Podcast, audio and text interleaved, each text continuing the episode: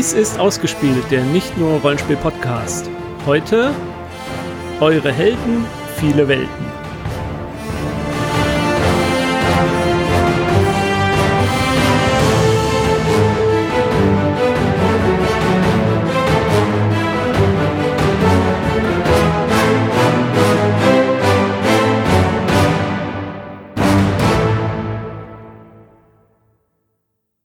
Und hier ist wieder Jens äh, für die nächste Aufnahme von Eure Helden, viele Welten. Und diesmal habe ich dabei den Ralf Sandfuchs. Hallo Ralf. Hallo Jens.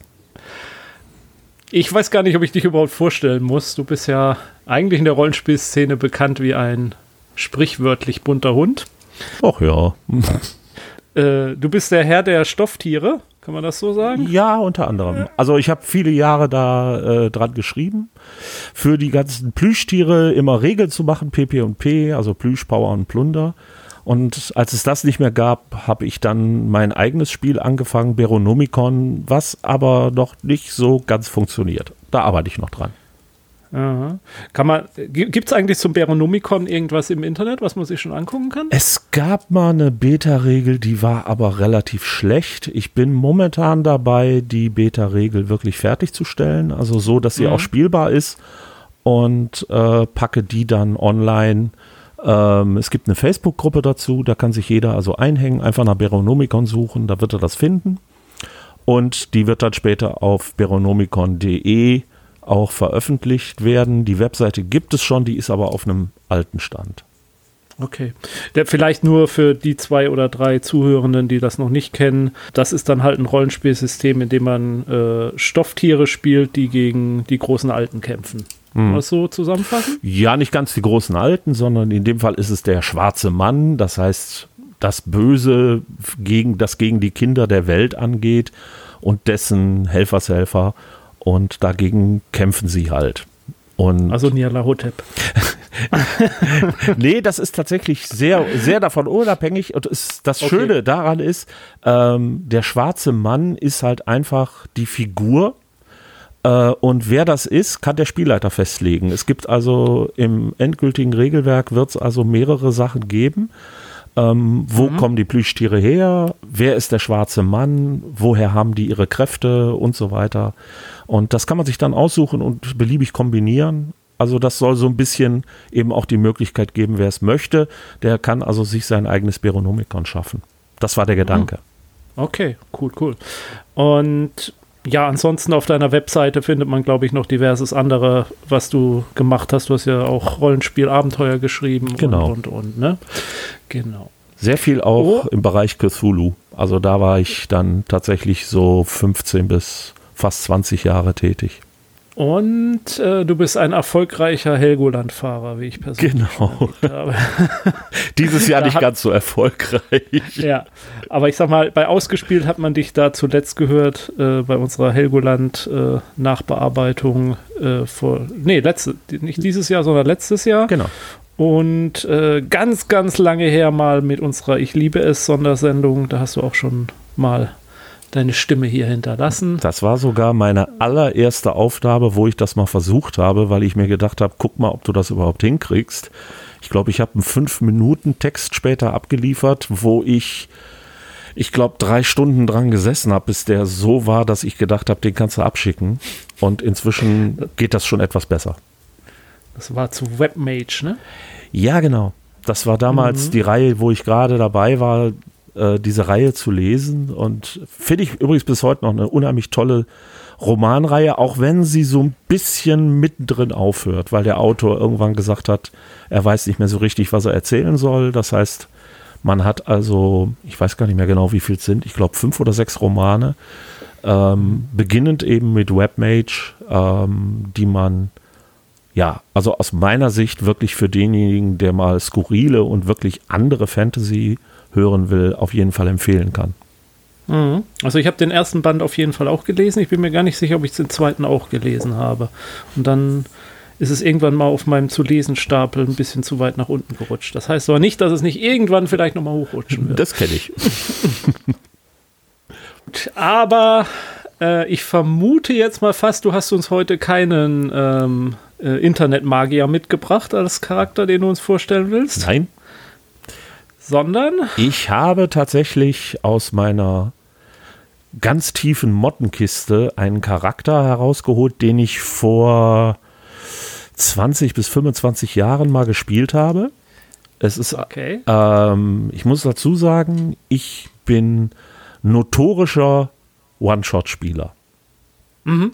Ich spiele sehr selten Kampagnen. Wenn ich sie spiele, ähm, dann muss das wirklich was Besonderes sein. Und das war tatsächlich äh, in diesem Fall ein Charakter aus einer Cthulhu-Kampagne, okay. die ich gespielt habe mit ein paar Leuten zusammen. Äh, und es ist faktisch die einzige Cthulhu-Kampagne, die ich jemals gespielt habe. Mhm. Ich finde Cthulhu-Kampagnen auch nicht unproblematisch, muss ich sagen. Weil, wie du, ich finde schon, Cthulhu ist ein System, was sich eigentlich viel besser für One-Shots eignet. Also es kommt für mich so ein bisschen drauf an. Also die Tödlichkeit oder die Wahnsinnsaffinität, die man Cthulhu immer nachsagt, ich glaube, das ist auch übertrieben. Ja, das sicherlich schon. Aber ähm, ich finde gerade diese ganz großen Kampagnen, ähm, wie zum Beispiel Orient Express oder Berge des Wahnsinns oder hm, Nialahotep Schatten. Ja, so? ich glaube ja. ja. Hm. Äh, die sind mir einfach für Kusulu zu aufgebläht. Das fühlt sich für mich zu sehr dann doch eher wie Dungeon and Dragons an, so wie so eine Riesenkampagne. Also ähm, ich weiß, ich wollte mal den Orient Express spielen, weil ich die Idee toll fand. Mhm. Ich habe auch das komplette alte äh, Pegasus-Material, also diese Riesenkiste, die so mhm. gefühlt ungefähr fünf Kilo wiegt. Ja. Und dann habe ich angefangen, das vorzubereiten. Und dann ist mir aufgefallen, ähm, was soll das eigentlich? Da sind Abenteuer drin, die haben null mit der Kampagne zu tun. Da sind irgendwelche ja. Nebenplots auf einmal drin und wenn man die mhm. gelöst hat, ja, dann steigt man wieder ins Zug und fährt weiter. Und genau. da habe ich gesagt, was soll der Quatsch? Also habe ich nie verstanden, ähm, wo das wirklich hingeführt hat. Und ähm, ich glaube aber, dass man eben auch eine Cthulhu-Kampagne so aufbauen kann, dass sie Sinn ergibt, wenn ich mir mhm. tatsächlich eben aussuche, ich sage jetzt mal einen bestimmten Gegner, in Anführungszeichen, ähm, gegen dessen Kult oder gegen dessen äh, Monster ich halt immer wieder antrete. Mhm. Ähm, so ähnlich lief das nämlich bei uns damals. Mhm. Das war nämlich also, dann der Aufhänger für unsere Kampagne, ja. dass wir gesagt haben, wir nehmen uns einen bestimmten Ort ähm, und einen bestimmten Gegner, der also im Hintergrund ähm, ja seine Fäden zieht, kann man ja bei einem großen Alten nicht wirklich sagen. Dafür sind sie einfach zu mächtig, aber der tauchte ihm immer wieder auf und alles hatte irgendwie damit zu tun. Okay. Okay. Äh, also ich, ich kann nur, um, um das kurz noch abzuschließen, also ich habe Orient Express tatsächlich geleitet. Armer Kerl. Und ich gebe dir vollkommen recht, also viele der Abenteuer hängen einfach so für sich in der Luft. Und äh, dann gab es ja auch noch Zusatzabenteuer, also die man echt nicht hätte spielen müssen. Die habe ich dann aber prinzipiell schon weggelassen, weil sie eigentlich meiner Meinung nach zu gar nichts mehr geführt haben. Das wurde dann langsam zur Traumlande-Kampagne. Und ich habe es aber auch nie zu Ende gespielt. Also wir haben es bis Istanbul geschafft und dann wäre es wohl aber nochmal wieder zurückgegangen. Äh, also wieder zurück quasi die ganze Fahrt. Und äh, da ist dann irgendwann die Gruppe auseinandergebrochen. Und es war auch schwierig, die Spieler und die, die Charaktere zusammenzuhalten. Weil, ja, gut. Aber äh, zurück jetzt zu, zu eurer Kampagne von vor äh, Anno dazu mal. Wen hast du denn da gespielt in der Kampagne? Ich habe mich damals ähm, mal daran versucht, äh, einen Charakter zu bauen, der explizit zu dem Zweck erschaffen wurde, ein tragisches Ende zu finden. Okay. Ich hatte damals also sehr lange Erfahrungen mit D&D. Ich hatte ähm, Shadowrun gespielt. Wir hatten, ach, was haben wir noch alles gespielt? Mehr oder weniger alles, was nicht bei drei auf den Bäumen war. Und Cthulhu haben wir auch mal gespielt. Und dann kam irgendwann so der Gedanke auf, jetzt Cthulhu, weil ich langsam auch dabei war, mich so ein bisschen da einzulesen muss man ja eigentlich anders spielen. Ich kann ja jetzt hier nicht hingehen und sozusagen den Pulp-Ansatz verfolgen. Das fand ich immer irgendwie doof. Mhm. Also habe ich mir gedacht, ich mache jetzt einen Charakter und ich baue den von vornherein so, dass der wahrscheinlich innerhalb der Kampagne wahnsinnig wird oder stirbt oder beides. Mhm. Die Idee war, es ist ein äh, Arzt namens Helmut Stromer, so habe ich ihn damals genannt, äh, im Deutschland des Jahres 1925, der aber eigentlich ähm, eine ganz andere Hintergrundgeschichte hat. Das heißt, er heißt gar nicht in Wirklichkeit Helmut Stromer, sondern ähm, war also äh, eine ganze Zeit lang in Berlin tätig. Also unsere Kampagne hat in Heidelberg gespielt. Mhm. Und äh, er war eigentlich aber geborener Berliner, hat da auch studiert, geheiratet, hatte auch eine Tochter und war da äh, unter einem ganz anderen Namen, nämlich Wilhelm Lüken, war er ein bekannter Arzt an der Charité. Mhm. Ist dann aber auf eine auf einen Kult gestoßen und hat bei einem Toten letztendlich ähm, zusammen mit seiner Frau ein seltsames Buch entdeckt, also den klassischen Cthulhuiden Folianten und mhm. hat begonnen, den zu lesen und mhm. wurde darüber schon langsam wahnsinnig und merkte aber irgendwann, dass praktisch der Kult, der in diesem Buch beschrieben wurde, ihn schon lange erwischt hatte, weil seine Frau war Teil dieses Kultes früher und war entkommen. Und jetzt war der Kult hinter ihr her, hatte sie dann ermordet, genauso seine Tochter. Und er musste fliehen, weil er war der letzte Überlebende. Okay. Dieser ganze Hintergrundplot war also mit dem Spielleiter damals abgesprochen, mhm. weil wer Cthulhu kennt, weiß, man beginnt Cthulhu mit einem Cthulhu-Mythos-Wissen von null. Mhm, genau. So, mhm. und ich hatte gesagt, ich möchte den Charakter anders aufbauen und habe mir einen Cthulhu-Mythos von 16 Prozent dann damals herausgehandelt. Ja, ja schon ja, ordentlich. und äh, habe den Charakter auch von vornherein so angelegt, äh, dass er schon Stabilität verloren hatte und äh, dass er ähm, an einer Paranoia litt. Äh, er war immer mit einem Koffer unterwegs. In diesem Koffer war alles drin, was er bei sich hatte. Er hatte nie mehr als das, was in dem Koffer war. Oder das, was er mehr hatte, konnte er einfach zurücklassen. Äh, und ähm, so tauchte er dann nachher auch in Heidelberg auf wo er eben in das erste Abenteuer gerutscht ist. Auch das war mit dem Spielleiter so abgesprochen, dass ich quasi der Initiator der ganzen Kampagne war. Die anderen waren alle in Heidelberg angesiedelt und wussten im Grunde genommen von mir nur, ich war ein Arzt und ich war eben vor irgendwas auf der Flucht ähm, und hatte eben immer diesen Koffer dabei. Das war so die Geschichte, mit der ich quasi in das Abenteuer gestartet bin. Und die Idee dahinter war eben tatsächlich, ich führe den einfach durch die Abenteuer und der hat einen niedrigen äh, Stabilitätswert und der war auch so nicht besonders toll von seinen Werten her, also wird der wahrscheinlich ein schreckliches Ende finden. In der Hinsicht war es wahrscheinlich der erfolgloseste mhm. Charakter, den ich je gespielt habe. ja, wenn wir vielleicht dazu sagen, ähm, für diejenigen, die Cthulhu nicht so kennen, also wenn man halt einen Mythoswert von 16 hat, das schränkt halt schon von Anfang an die geistige Stabilität dann ein. Also je mehr man weiß, umso weniger geistig stabil kann man halt sein. Und genau.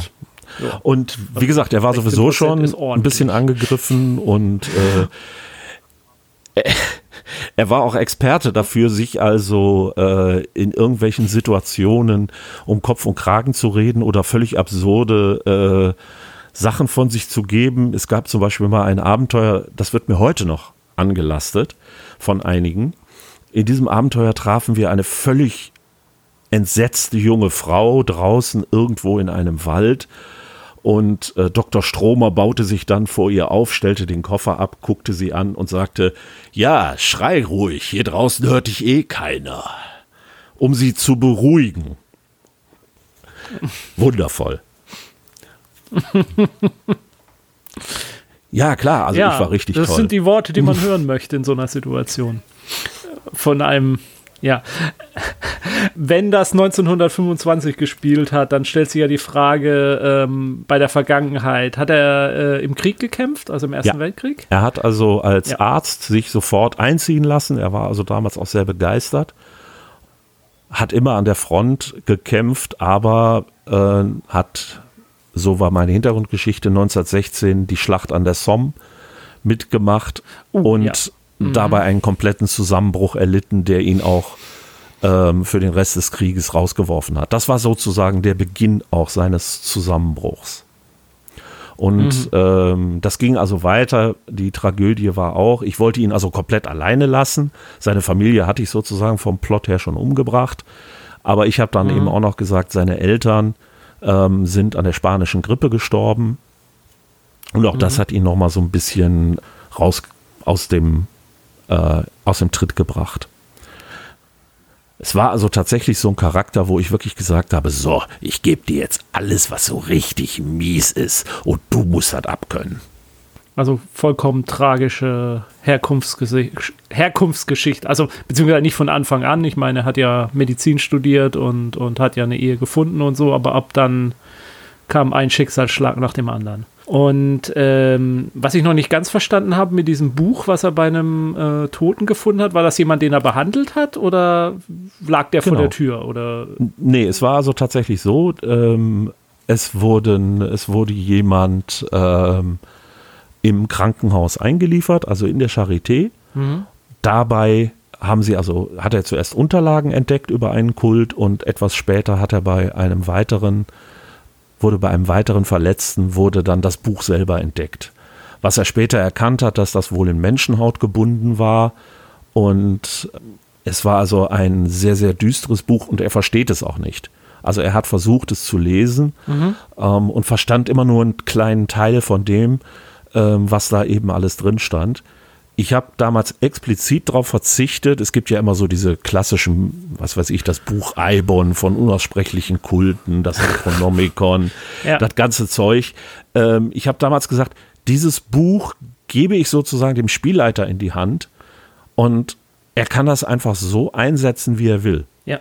Das heißt, es ist ein namenloses Buch, es steht auch nirgendwo ein Titel und äh, oder ich kann ihn nicht lesen. Und er macht im Endeffekt, ähm, kann er das irgendwie immer einsetzen. Das heißt, er kann mir sagen, da steht irgendwas drin, wenn ich es äh, durchblättere, oder er kann sagen, da ist jemand hinterher. Das war sozusagen auch so ein bisschen der Ansatz des Ganzen, dass ich dem Spielleiter damit auch eine Möglichkeit gebe, tatsächlich, ähm, ich sag mal, Sachen aus meiner Vergangenheit anzuspielen, wenn er das möchte. Und kam es denn dann tatsächlich auch zum Einsatz, das Buch? In der Das Form, Buch wie du es vorgestellt hast? Nicht am Anfang nicht ganz. Ähm, später haben wir tatsächlich ein oder zweimal das Buch eben benutzt, weil wir, ähm, weil wir dann nachher auch gesagt haben, okay, unsere Kampagne in Heidelberg drehte sich grob um Schubnigorat. Das ist also einer der großen Alten. Ähm, und ein Wesen, wo es also so ein bisschen um Leben und Verfall geht und so weiter. Und das passte ja auch irgendwo zu der Geschichte, die er so hatte. Und dann in einigen Abenteuern war es dann tatsächlich so, dass ich eben zum Beispiel Passagen in dem Buch entdeckt habe, die uns geholfen haben oder sogar mal ein Zauber, ein Ritual. Also solche Sachen wurden tatsächlich gemacht. Schubnigurat, ist das die dunkle Ziege im Wald? Genau. Ja, okay. Die dunkle Ziege mit den tausend Jungen. ja, mhm, genau. Ist also so ein, äh, ist also so eine Gottheit, die teilweise so in diese paganistische Richtung geht. So ein bisschen also- Fruchtbarkeitsgötter Genau. auch so, ne? Ja. Ja, aber auch äh, Verfall in Mhm. jeder Form. Also das gehört auch mit dazu. Wo ist so spiegelbildlich passt das ja sehr gut. Genau. Also es war, ein- war eine, auch ein schönes Bild. Und da gibt es eben auch in einem Abenteuer, ähm, das wir hatten, sind wir tatsächlich ähm, mal einer Manifestation Schub Nigorats gegenübergetreten. Besser gesagt, ich. Weil es gab also so eine Situation, wo dann eben so eine, unauf, äh, so eine unerklärliche ähm, Situation in einem, jetzt bin ich gerade am überlegen, ich glaube, das war in einem Wald auch war. Und ich bin halt in diesen Wald rein und Jetzt muss man dazu sagen, wenn man in Cthulhu einem großen Alten gegenübertritt, das ist im Endeffekt so die Explosion des Großhirns, wenn man das macht. Das ist, die nukleare Option dann des Spielers, Genau. sage ich mal. Ja, und er hat uns auch gewarnt, aber der Charakter war eben äh, so nach dem Motto unterwegs, nein, wir müssen das klären und äh, wir haben dann eben Schub Nigorat, glaube ich, sogar beschworen, wenn ich mich noch recht entsinne, äh, um ihm Fragen zu stellen. Ich habe ihm dann diese Fragen gestellt und der Spielleiter meinte dann auch so, okay, dann musst du aber erstmal eine Stabilitätsprobe machen. Das heißt also, ich muss gucken, wie schlimm ist es jetzt für mich, dieser Kreatur, diesem dieser unbeschreiblichen Monstrosität gegenüberzutreten. Und ich würfle und würfel die 0-1. Also das Beste, was überhaupt möglich ist. Und ich stand mehr, mehr oder weniger war das also so, hey, Schubi, altes Haus, wie ist es? Hör mal, ich habe ein paar Fragen, können wir reden? Natürlich habe ich es etwas anders gespielt, aber ich habe nichts davon mitbekommen dann nachher, weil es war einfach ein so genialer Wurf, dass ich alles abstreifen konnte, Ja. hat der Spielleiter dann entschieden. Irre. Und das war, das war eigentlich auch so, das war eigentlich auch so das größte Problem des ganzen Charakters. Wie gesagt, er sollte tragisch enden. Ja. Und das hat, das hat nicht funktioniert. Ich konnte machen, was ich wollte. Ich habe jeden Würfelwurf geschafft. Du kennst mich. Das ist völlig unmöglich. Ich kann nicht würfeln. Ja, aber als Stromer, ich habe alles geschafft. Und äh, ich bin aus den Abenteuern, bin ich rausgekommen, aus jedem Abenteuer und dann hieß es, okay, ihr bekommt jetzt wieder ein bisschen Stabilität zurück, würfel doch mal, wie viel Stabilität ihr bekommt, so und so viel, zack, gewürfelt, Höchstwert. Also ich war binnen kürzester Zeit, war ich höher, als ich am Anfang hätte sein können. Und auch sonst, ich kriegte also überall plötzlich Vorteile. Der Charakter wurde also ständig stabiler, der konnte ständig mehr. Es war irre. Sehr ungewöhnliche Karriere. Absolut. Ja. Und es war, es war eben auch überhaupt nicht äh, so geplant, ähm, was eben die Sache auch irgendwo spannend machte, weil es war eben wirklich das erste Mal, dass ich damit zu tun hatte, ähm, einen Charakter zu spielen, der, ja, ich sag mal, von den Würfelwürfen bestimmt in eine ganz andere Richtung ging, als ich mir das gedacht habe. Und das habe ich so in der Form noch nicht erlebt. Ja, nee, also wirklich, wir- wirklich ungewöhnlich. Also kann ich nur beipflichten. Ähm, gab es denn, äh, also in, äh, dieser Kult, gegen den ihr da gekämpft habt, ähm, äh, äh, wurde er denn verkörpert von irgendwelchen wiederkehrenden, sag ich mal, menschlichen Charakteren? Also hatte dieser Kult ein Gesicht? Ähm, wir hatten jemanden in Verdacht. Also wir haben das, ich habe nochmal überlegt, als ich mir so ein paar Gedanken über den Charakter gemacht habe. Ich glaube, wir haben ungefähr drei Jahre gespielt an dieser Kampagne.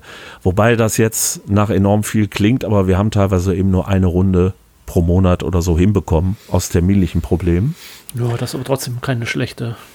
Nö, nö, also es war schon Gut. gut. Ich glaube, wir sind, glaube ich, so fünf Abenteuer, sechs Abenteuer weit sind wir gekommen.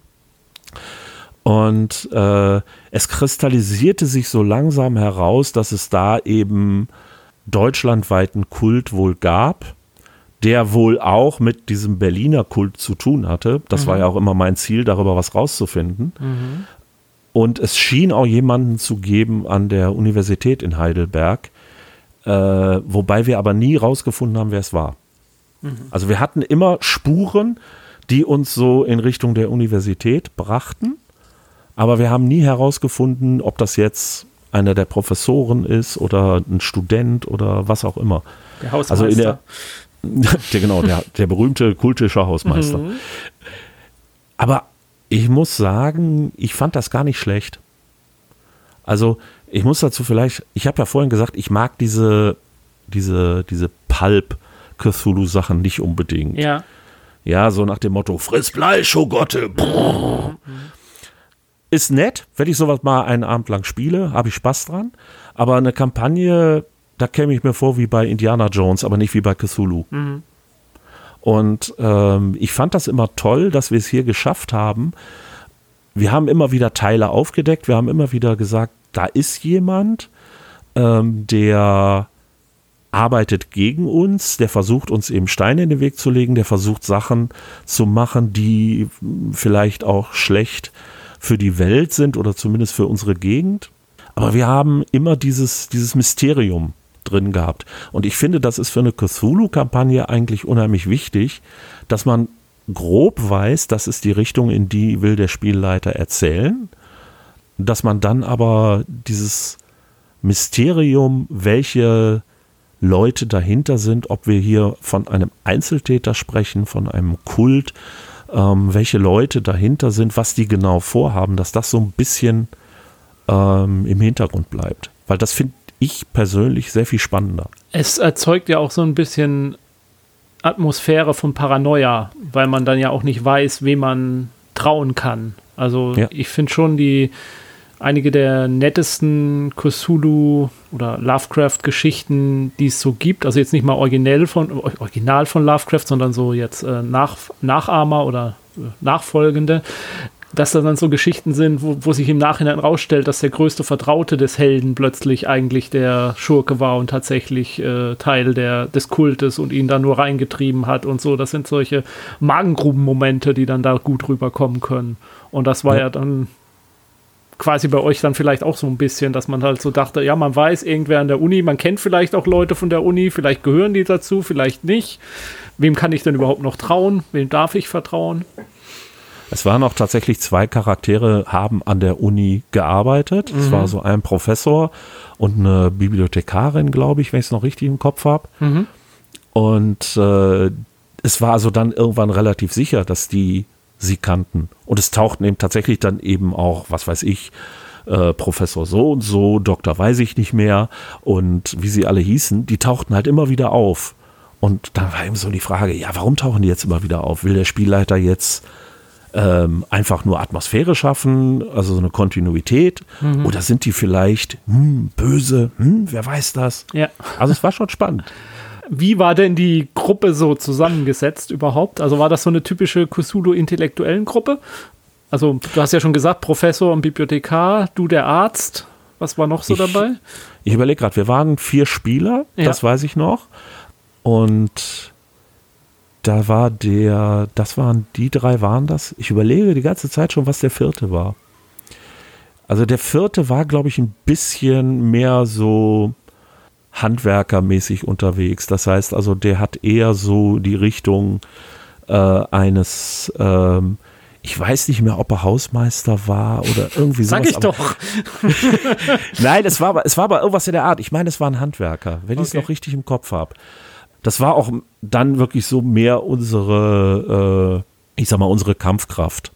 Weil, wie gesagt, ich war die totale Nulpe. Ich hatte also sehr wenig äh, äh, Kampfmöglichkeiten. Mhm. Und die Bibliothekarin war auch mehr so in die Richtung ähm, intellektuell und Wissen und Bildung aufgebaut. Bei dem Professor ging es sogar, weil äh, der von seinem Hintergrund her gesagt hat, ähm, er wäre eben auf Expeditionen gewesen und hätte einiges mitgemacht. Also ja. wirklich mehr so eine Art Indiana Jones Professor, wenn auch nicht ganz so schlimm. Mhm, mh. Ja, und der vierte war, meine ich, tatsächlich weiß es nicht mehr, ich könnte es jetzt nicht mehr beschwören, aber er war tatsächlich sowas in diese Richtung. Also irgendwie ein Handwerker, ein Hausmeister, sowas in der Art. Äh, kann auch so der äh, das klassische Faktotum beim Professor gewesen sein. Ich kriege das nicht mehr ganz zusammen. Es ist, wie gesagt, jetzt schon, ja, ich würde mal sagen, das letzte Mal gespielt haben wir, glaube ich, so ungefähr vor 20 Jahren. Okay. Ganz, ja, ganz grob. Dann, dann sei es dir verziehen, dass du es uns heute nicht genauer sagen kannst. Ja, du hast ja schon mehrfach jetzt angedeutet, es wurde alles immer besser für ihn. Äh, wie ist es dann denn für ihn ausgegangen? Also letztendlich mussten wir die Kampagne abbrechen, mhm. ähm, aus verschiedenen Gründen, und zwar real life, mhm. weil ähm, die Gruppe hat sich damals in alle Winde zerstreut. Das heißt, äh, ähm, da leben also zwei Leute inzwischen in München. Ähm, ein weiterer ist also zwar noch hier in der Nähe, aber da habe ich auch irgendwie den Kontakt verloren. Einer ist völlig verschwunden. Ähm, und es waren eben, das war nämlich auch noch so eine Geschichte, es waren letztendlich Kollegen von mir. Und als ich dann die Firma verlassen habe und sich das alles so ein bisschen auseinander dividiert hat, ähm, ist die Gruppe leider gestorben. Mhm. Also von der Abenteuer. Das heißt für mich, der äh, Charakter an sich, also in meinem Kopf lebt er. Mhm. Wenn ich ihn sozusagen weiterdenke, dann ist er weiterhin mit seinen Leuten unterwegs und ähm, er bekämpft weiterhin auch den Mythos, weil das ist eben sein Hauptanreiz. Es gab dann auch eine schöne Geschichte. In einem Abenteuer hat er sich tatsächlich verliebt. Das war so eine Sache, die ich da mit reingebracht habe, wo der Spielleiter etwas entsetzt war, weil wir hatten in diesem Abenteuer so eine Art äh, böses Sanatorium entdeckt und ich war der festen Überzeugung, eine bestimmte Krankenschwester, die hat damit nichts zu tun. Mhm. Und dann habe ich gesagt, ich gucke mir das an und versuche mal rauszufinden, ob sie was damit zu tun hat oder nicht. Und es kam nachher raus, für mich, nein, sie hat nichts damit zu tun. In Wirklichkeit hatte sie natürlich. Sie gehörte diesem Kult an. Sie war auch hoffnungslos wahnsinnig und war auch unsere Gegnerin, aber ich habe die anderen daran gehindert, sie zu töten und äh, habe sie ins Sanatorium gebracht und er hat sie auch immer wieder besucht. Er hat immer wieder versucht, äh, sie zu retten, sie praktisch, ich sag jetzt mal, auf die helle Seite zurückzuziehen. Mhm. Ich denke, wenn ich mir den Charakter vorstelle, macht er das heute noch. Weil das ist irgendwo so, er hat seine Familie nicht retten können, jetzt will er sie quasi dafür retten. Ja, es ist, ist, ist absolut nachvollziehbar so als Motivation, ja. Ja. Mhm. Ja, und ansonsten, er wird jetzt irgendwo in der Nähe von Heidelberg, wird er praktizieren. Mhm. So das Ende seiner Geschichte ist halt immer noch so der Rückweg äh, oder der Rückbezug auf seinen Anfang, weil ich denke mir, egal wie, er wird irgendwann, wird er auf den Mörder seiner Familie treffen und er wird dann in einer glorreichen letzten Schlacht, okay, da kommt dann jetzt doch das Palpige durch, aber da wird er halt den Kult tatsächlich ausräuchern. Wahrscheinlich wird er dabei wahnsinnig werden und sterben, weil dieser Charakter in seiner ganzen Art, der konnte nicht anders enden. Also meine Überlegung war nie, selbst als er besser und effizienter wurde, war nie die Überlegung, ja, der wird jetzt einfach normal, der wird jetzt neue Frau, neue Kinder und dann ein friedliches Leben in Heidelberg führen. Also so habe ich den auch später nie mehr gesehen. Ja. Es, es passt ja, also muss man ja sagen, ein Happy End passt ja auch nicht wirklich in, in Cthulhu. Ich meine, Cthulhu äh, lebt ja davon, selbst wenn man gewinnt, verschiebt man ja die Apokalypse auch nur für einen Tag oder eine Woche. Aber das endgültig, dass alles schlecht ausgehen wird für die Menschheit an sich, steht ja eigentlich schon, steht ja schon geschrieben sozusagen. Genau. Mhm. Und äh, der Gedanke war halt eben auch bei diesem Charakter, es war tatsächlich das erste Mal, dass ich mich mit einem Charakter beschäftigt habe, äh, der von vornherein äh, so eine Düsternis in sich hatte, der dem Untergang geweiht war. Ähm, später habe ich dann des Öfteren mal mit solchen Charakteren experimentiert. Wie gesagt, wir haben auch One-Shots gespielt, sehr viele. Und ich finde, bei einem One-Shot, gerade bei Cthulhu, hat man den großen Vorteil, man kann von vornherein die Charaktere so aufbauen, dass sie ja eigentlich von vornherein äh, sterben werden. Das weiß man. Oder äh, zumindest, dass eine große Chance besteht, dass sie das tun. Und das finde ich teilweise eben sehr spannenden Charakter so spielen zu können, dass ich sagen kann, das ist der korrekte, das korrekte Ende für diesen Charakter. Mhm. Und äh, darum mag ich eben sehr gerne diese Art der One-Shots. Und äh, ich habe auch die Erfahrung gemacht, wenn man also die Spieler selber agieren lässt, selber entscheiden lässt, dass sie gerade in diesen düsteren Rollenspielen, so wie Cthulhu oder meinetwegen auch Kult oder Unknown Armies. Ähm, das sind alles Spiele, die diese Düsternis in den Vordergrund stellen. Mhm. Und die dann eben auch sagen, es ist völlig okay, wenn du stirbst. Das kann für deinen Charakter genau das Richtige sein. Mhm. Und das finde ich eben super spannend. Ähm, also gerade die erwähnten Systeme, genau ist es ja angelegt, aber ich finde es eigentlich für eigentlich für alle Rollenspielsysteme sollte es äh, immer eine gewisse Option sein, wenn man jetzt nicht gerade ein vollkommenes Einsteiger-Rollenspiel mit Kindern macht oder so. Äh, aber für alle erwachsenen Rollenspiele sollte es eigentlich immer eine Option sein, dass auch dieser, auch dieses Schicksal eines Charakters eine Vollfüllung einer, ähm, eines Plots sein kann. Ohne dass man verloren hat in dem Moment. Ja, das ist richtig. Aber ich glaube, es hängt auch so ein bisschen daran, ich sag mal, an dem Erzählstil der Kampagne oder des Abenteuers. Ich habe zum Beispiel eine, das ist die zweite oder die, ja, die wirklich lange Kampagne, die ich gespielt habe.